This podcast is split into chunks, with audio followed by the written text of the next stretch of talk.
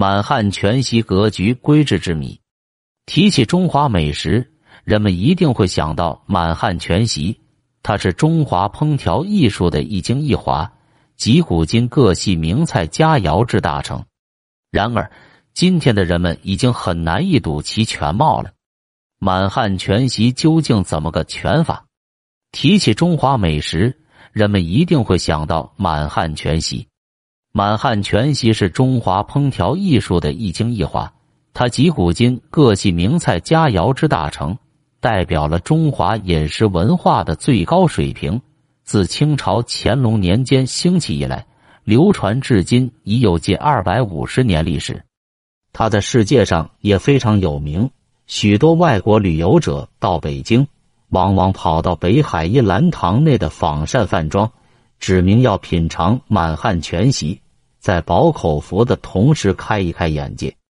当然，他们吃到的只是满汉全席中的点滴而已，不可能品尝到全部的佳肴。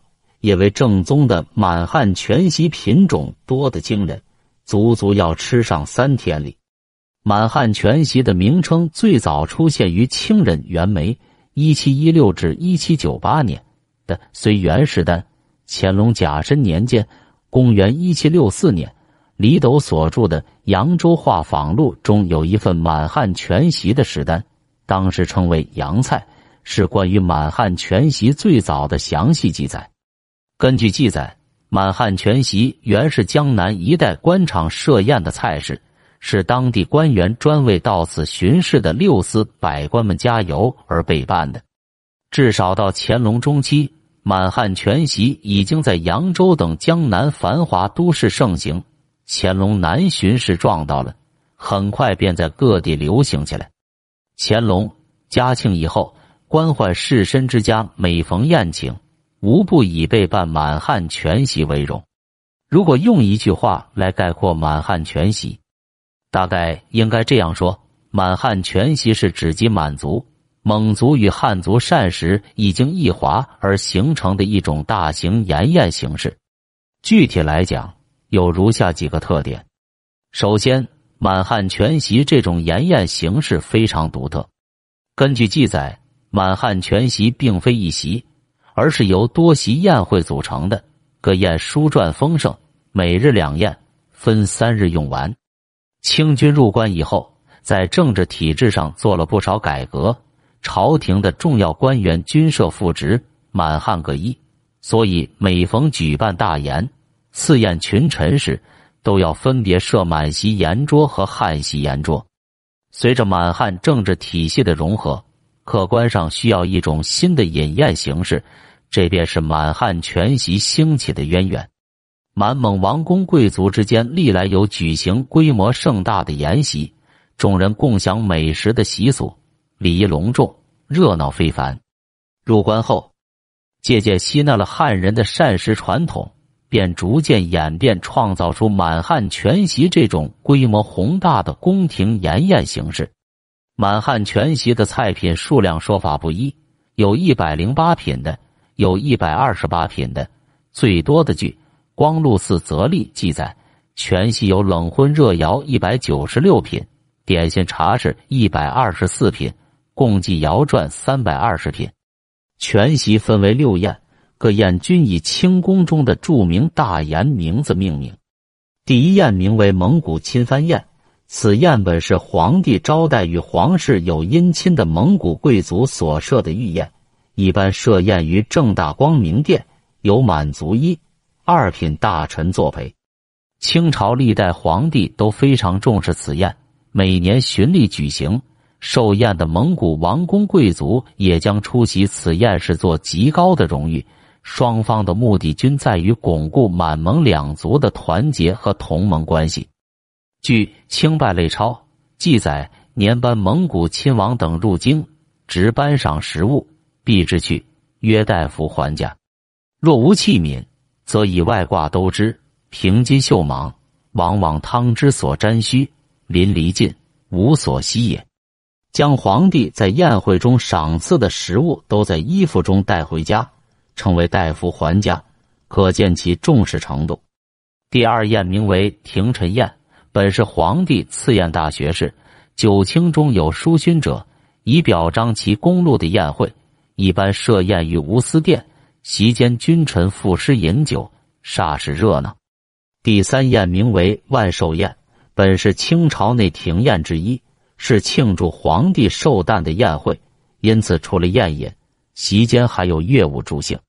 第四宴名为千叟宴，本是清宫中规模最大的御宴，始于康熙时期。因与宴者人数众多，有时多达三千人，故名千叟宴，是皇帝显示恩隆礼洽的盛宴。第五宴名为九白宴。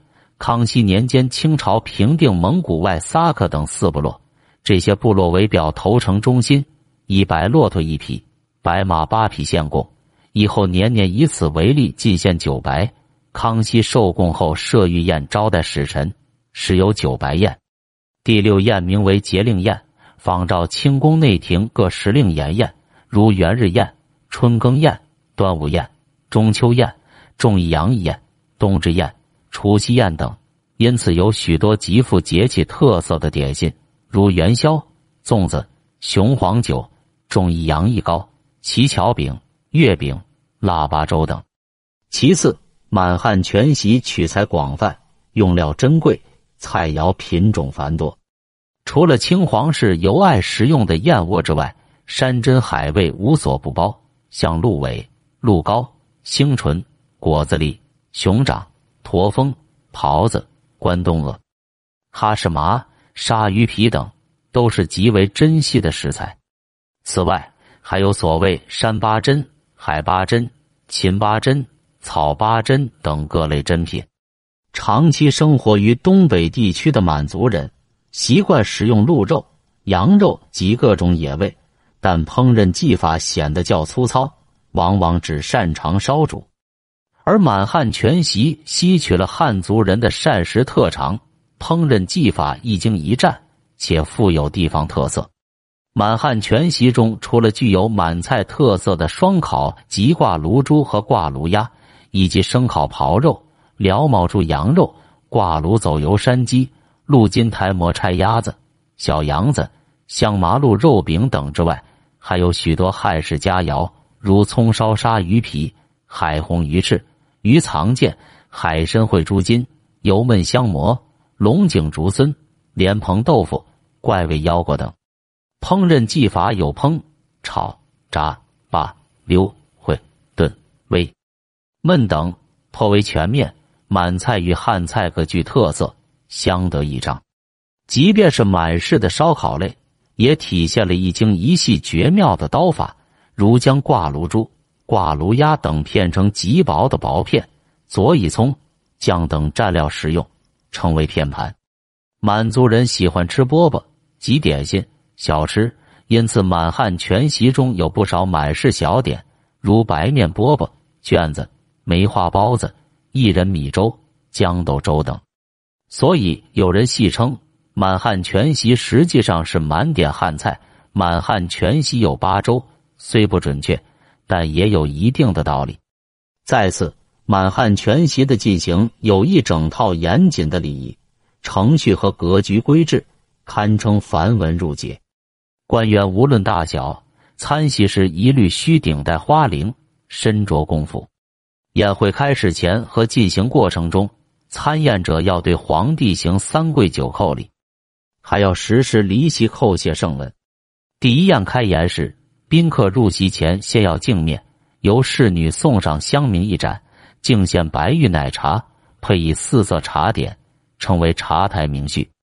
然后奉上点心，称为道奉。接着上攒盒供宾客选食，称为对象。攒盒也称手碟，就是干果、蜜饯等小吃的大拼盘。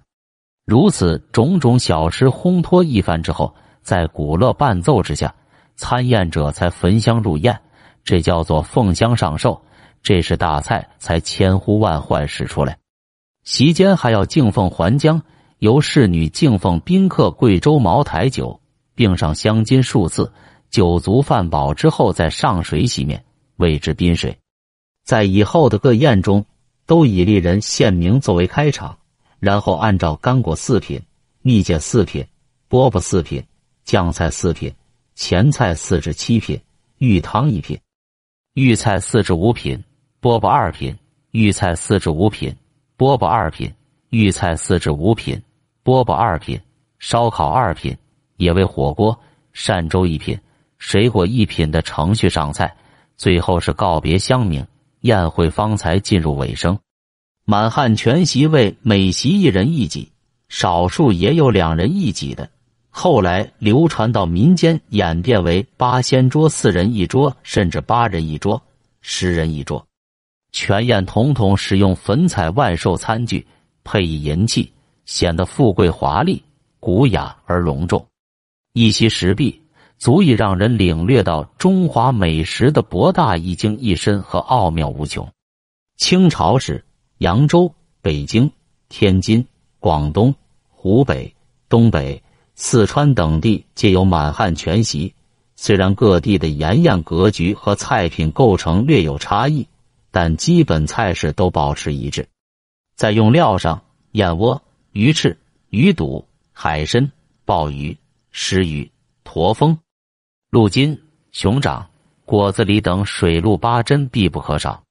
在单个菜品上，烧乳猪、烤鸭、猪肘、烤鸡、烤鱼等满族风味菜，以及酥盒子、烧面、蒸饺、包子等满式点心，也为各地满汉全席共有。